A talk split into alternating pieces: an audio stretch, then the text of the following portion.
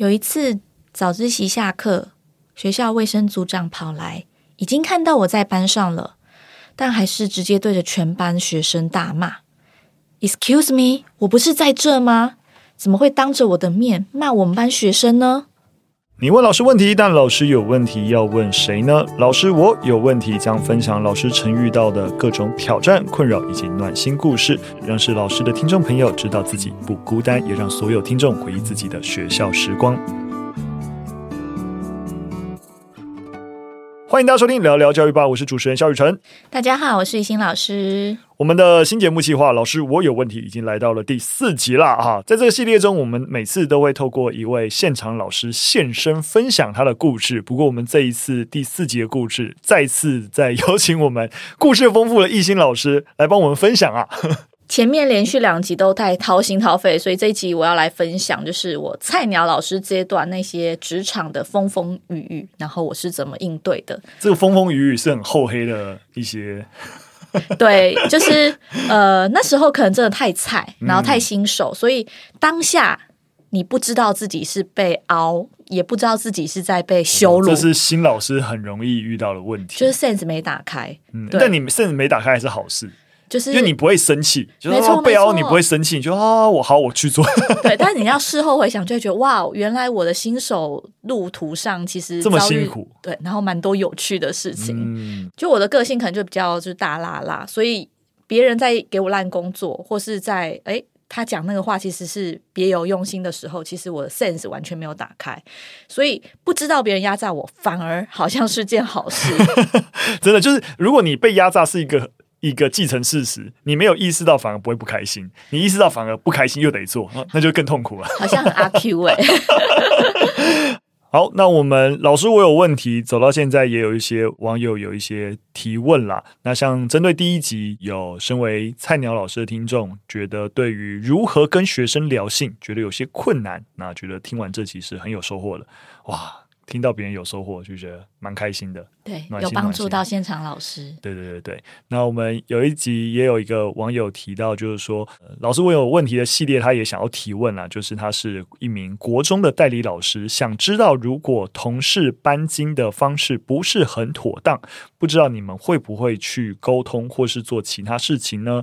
像是有学生谈恋爱被班导发现，被班导记了警告，并要求写悔过书，或是有成绩好的学生嘲笑其他学生的学习成就，这个成绩好的学生在班上就被导师破口大骂了一整节课。可能这个老师会看不下去，对不对？就是我可以理解，你就是很想要出手，但是。不知道到底要不要出手？没错，我想这个很值得我们直接来做一集。又要开始挖我的过往。对对对那个逸心老师在当下一看到这个问题的时候，就有一个鸡婆的故事可以分享。之后我们的计划可以再做一个有关，就是如果隔壁班或是同事之间，你有看不惯的班级经营模式，你应该怎么做？没错，我们有。做了出大事的一个故事，也有 也有成功的一个故事哈，我们后面再跟大家分享。OK，好，我们这一集的主题啊，是跟大家聊聊新手老师的职场生存之道。其实就是新手老师或者是导师最常被告诫的是，就是你不要跟学生太好。所以就会流传一种班级经营的模式，就是你要先严后松，或是先凶再温柔，就是你的那个个性或者你的管理的方式是要有转变的。你在带一个新的班级的时候，刚开始不要跟学生打成一片，你要建立好一个威严。等到建立威严，就是大家都会怕你之后，你再来跟学生亲近。那其实这个模式我觉得很有趣哦，因为蛮多的那种老鸟老师或是有经验的老师都会这样子传承下去。可是我觉得他讲到的威严不一定是要板着脸，反而我觉得是一个原则坚定的问题。也就是说，你在带班的时候，你刚开始要建立规则。不容许学生来讨价还价，那你赏罚要分明。对，可是很多时候，我觉得很多新手老师会误会这个概念，就是会觉得，诶，我建立威严的方式就是我以上对下，我要怒骂你，我要生气，我要暴怒，甚至我要羞辱你，让你害怕我，那你就不敢就逾越师生的那条线。那因为我就是当新手老师的时候，我知道我的个性非常难扮演一个凶的角色，所以在第一年的时候，我光要训斥我的学生，我都要在镜子前面练习三到五次，然后我会把逐字稿写下来。就是我不是一个擅长做这件事情的人，但有时候你可能也要。呃，严凶一点或严一点的时候，我就会用这种方式来伪装自己啦。这是第一年的时候，所以第二年我就发现说，嗯，我不擅长，我不擅长。我我最后一个事情就是不讲话，哦，然后说。吵够了没？就用不讲话来当做生气。可是，就是如果班上遇到一些突发事件，比如吵架，或是班上有同学的东西被偷啊，或是有人霸凌，哦，对，那你可能讲话就要有威严。嗯。可是我不是一个这么擅长凶的人，所以我可能都会在镜面前，然后。练习非常久了，对，那总之就是第二年，我大概就会觉得说，哎，我不适合这个角色，我就是开始在班级经营中用我比较，就是我在学生面前会展现我的个性，可能比较温和，比较倾听，但是我觉得自己要做到是像是原则坚定，始终如一这样子。好，然后就有一次早自习下课，然后我们学校行政的卫生组长就跑来，然后他有看到我在班上哦，因为我们两个的确是对到眼的，然后他就直接对着全班开骂，就说：“你们班扫厕所都在给我弯，扫乱七八糟，到底有没有在扫？外扫区的人给我出来！”然后我就眼睁睁看着，就是我们班的学生就有一群被叫出去，然后在走廊上又被骂了一顿，这样子。反正我都在教室目睹这一切。然后骂完之后呢，那个老师就是那个卫生组长，就假装看到我，又跟我对到眼，然后就说：“啊，老师不好意思哦，我刚刚没看到你啊，再麻烦你好好督促你们班打扫哦。”然后当下我就是真的蛮怀疑自己，我就想说：“哎，刚刚不是已经对到眼了吗？就是 是演哪一出这样？” 但这边其实我想停顿一下，就想问一下，就是听众朋友，就是如果是你遇到这样的情况，你会怎么做？大家可以想一下，其实我想，其他的老师当着你的面骂导师班，应该不是一个常态性的做法，对不对？常态性的做法应该是先跟这个导师先知会一下，看是由导师处理，还是我怎么样处理，先让老师导师也知道一下再处理。当下身为导师的你，被这样直接。背后捅一刀，你有什么感受？我觉得就是一般老师雨辰讲的对，就是一定很错愕啊，就想说，哎，我在啊，你可以先跟我讨论班上的事情，可能有一些误会没有解开，然后就会有一种你不尊重我的感觉。嗯，对，因为如果我们把一个班比喻为一个家的话，那其实导师就是这个班的大家长。所以通常会有那种，你怎么当着我的面骂我家小孩，或是说，哎，你这样骂是不是觉得我没有把我们家小孩带好，所以就是以至于你来骂他们这样子。常见的就会有两种做法。那第一种就是导师可能自己会觉得没有面子，就会再把那些外小区的学生找过来再骂一顿。哇，他们要被骂两次。对，因为你内心可能就是想宣泄，就是刚刚那个不被尊重的感觉，就是觉得哎，刚刚很丢脸，所以你们害我被骂。我觉得我常看到的是这种第一种做法。嗯。那相较于第一种做法，其实有老师可能就会很察觉到说，诶，刚刚的那些不被尊重情绪其实是卫生组长造成的，所以他可能就会去找卫生组长理论，可能觉得，诶，你刚刚为什么当我面骂我们班学生？你不尊重我，你是什么意思？对，就是通常会有这两种做法。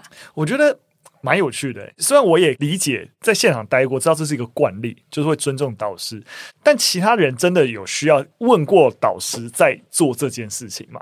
通常是会。就今天这第二种做法是一个我们要鼓励的做法吗？如果我真的有不被其他老师尊重的感觉的时候，其实我觉得直接去直球对决，嗯，是我比较现在比较会用的方式。了解，但我也不一定是要凶卫生组长，对，可能也许下次遇到这件事情，你们先跟我到底发生什么事情？那我们可不可以先了解一下？然后以后你可不可以先？跟我说不要就直接骂班上同学，因为可能我也比较了解我们班的同学，嗯，我可能会这样去跟行政沟通，嗯，那因为当下是菜鸟老师，你知道神经非常大条，所以我当下就觉得，哎，哦，我们班同学被骂了，哎，然后我也目睹了这一切，所以我就觉得，嗯，好像应该要好好来解决厕所没有打扫干净的这个问题，真的是乱七八糟吗？可因为我就觉得跟我。既定印象不太一样，因为我每次去看厕所打扫，我都觉得很干净。所以到底发生什么事情？他可能对干净的标准不太一样。好像是对，所以我后来就在他们被骂完之后，我也没有说什么，就非常的平静的把就是这些学生集合起来，那我们就带到厕所去看看到底是哪里扫的不干净。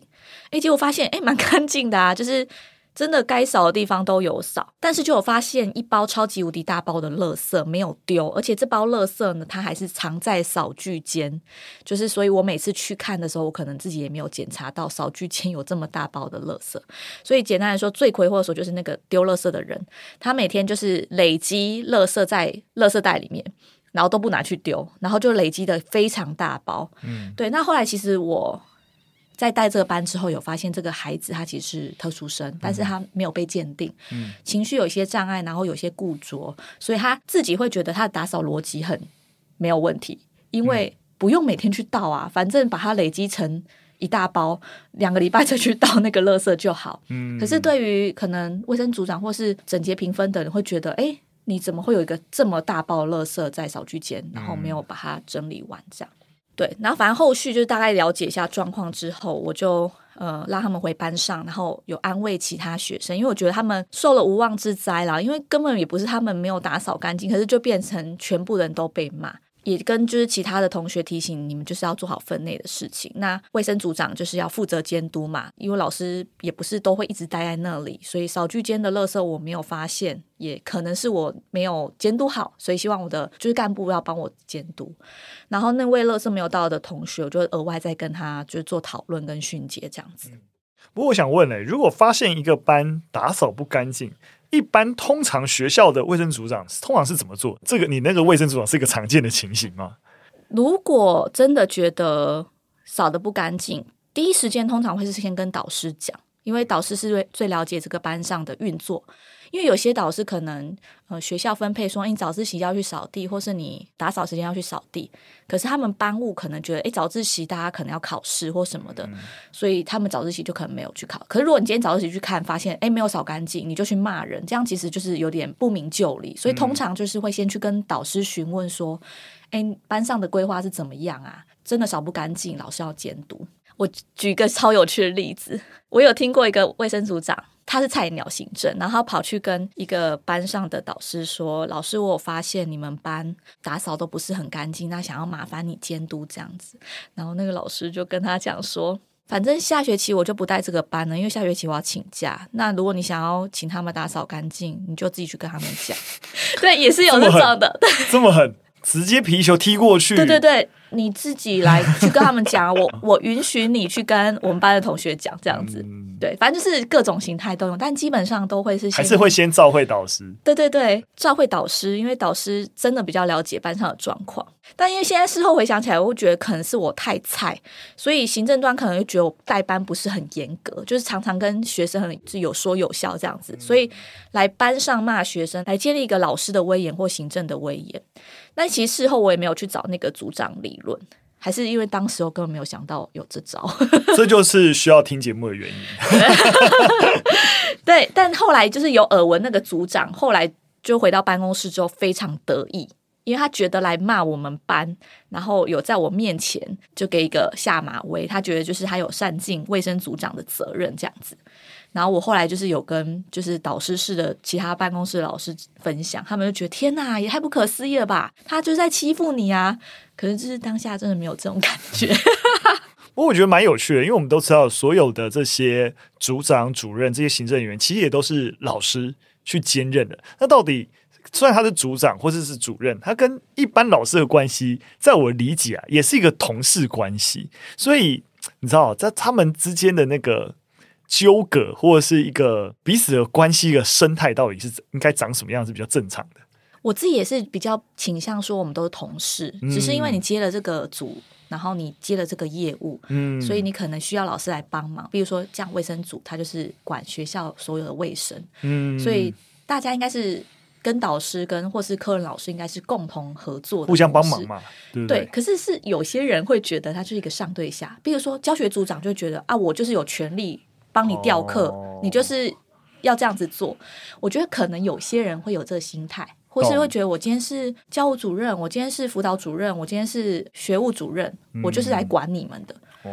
但是我觉得一旦有这个心态之后，就会建立那种上对下，或者是你是老板，可是你不是我老板，其实薪水不是、嗯、我薪水也不是你发的，但好像蛮多学校的生态都会有这样的问题。哦，对啊，因为因为这样蛮奇怪，因为就像刚才说的，其实很多，除非啦，你就是一心想要往行政走，组长、主任，然后历练之后，然后校长遴选，然后往这个行政之路迈进啊。那不然的话，有也许当当组长、当当主任，你就会回过头来回到一般老师的身份，你知道？你就是跟其他老师基本上就是平行对等的。在台湾的公立学校生态，我自己比较少遇到了，但我也懂你说的这种上对下的，通常这种学校的工作氛围好像就嗯有点紧绷，但也真的蛮常听到是有。老师是导师的时候，就一直攻击行政，觉得行政做不好。嗯，但他当了主任或组长之后，他就一直说导师做不好。哎、欸，真的是很多换了位置、换了脑袋的人，呃、其实真的蛮多的。嗯，不过另一方面，我们也都知道，对于多数现阶段公立学校来说，其实行政是一般来说就是一个比较辛苦的职位。因此，其实像我待的几间学校，很多行政根本就是代理老师，还要去兼行政，所以行政很多时候是很菜的一批老师在做。对，然后导师就会比较大，所以就是 就是看各个学校的氛围哦，不太一样。那我也知道，一个学校的行政人员其实会有很多绩效，或是教育局处交代下要完成的事情，那这些都不是这些行政人员做得来的事情，所以他们都会要求新手或是菜鸟老师一起来帮忙完成。一些你有这方面被我们不要说压榨了，就是被指派或是被相对比较严格要求，你需要一起来完成这件任务的一些例子吗？关于新手老师被行政压榨的故事，我们在下一集跟大家分享。那大家如果对我们老师我有问题，有任何的建议跟想法，都可以留言告诉我们。我们就下集再见，拜拜。